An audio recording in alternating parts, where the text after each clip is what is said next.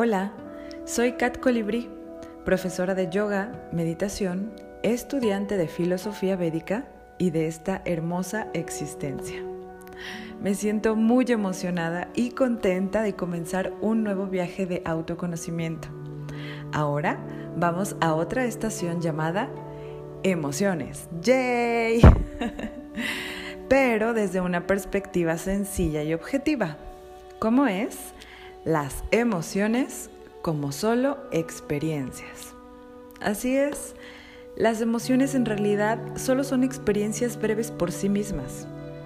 ¿Qué sucede entonces cuando duran tanto tiempo operando en nuestro sistema? Ah, sucede que regularmente les dedicamos una intensa actividad mental y de rechazo. O todo lo contrario, de placer y apego. La emoción suele estar relacionada con el humor, con el temperamento, con la personalidad, la disposición y la motivación. Entre más nos capacitemos en este tema, más gestión tendremos en nuestros estados emocionales, lo que beneficia nuestra vida en absolutamente todos los sentidos. Nuestro bienestar mental, emocional, nuestras relaciones personales, de trabajo, nuestro consumo, alimentación y hasta nuestras finanzas. Todas las decisiones que tomamos desde que despertamos por la mañana tienen un espectro emocional y otro mental. Si estos dos compañeritos no están trabajando juntos y en equilibrio, la vida se vuelve un drama telenovelesco que pendula entre el rechazo y el apego.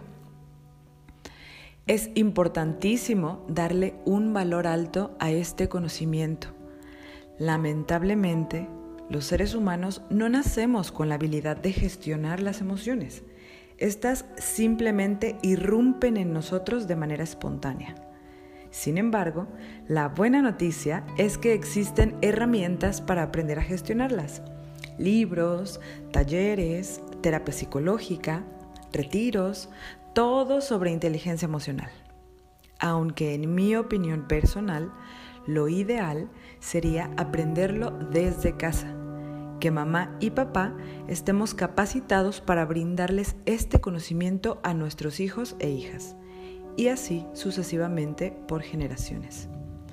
Los terapeutas tendrían menos trabajo, lo sé, discúlpenme, pero viviríamos en una sociedad más sana. Dentro de esta experiencia está una amplia gama de emociones que personalmente distribuyo en dos categorías. Las emociones destructivas y las constructivas. Emociones destructivas son todas aquellas que envenenan la mente y bajan la vibración. Así de simple. Ojo, no digo que sean negativas, porque en realidad no hay emoción negativa.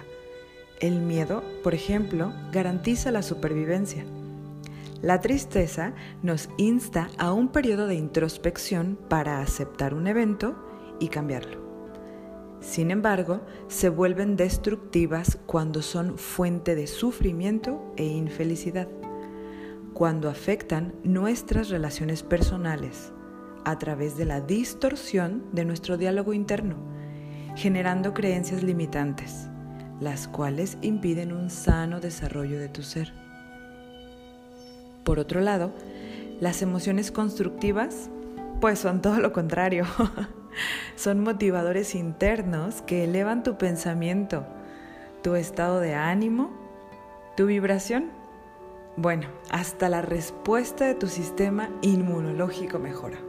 Comprobado son fuente de tranquilidad y calma interna, lo que se ve reflejado en nuestras interacciones sociales. En este nuevo viaje, en cada podcast hablaremos de una emoción diferente con su antídoto. Por ejemplo, la carencia como una emoción súper destructiva. El antídoto sería el sentido de abundancia. Otro ejemplo, el temor como una emoción súper destructiva. Y su antídoto, el amor. Así es. Nuestras citas serán los martes, ya no los lunes como la temporada anterior. Ahora nos veremos, bueno, nos escucharemos los martes para viajar a través de este nuevo paisaje interno. Espero que te haya gustado esta información previa. Nos escuchamos muy pronto.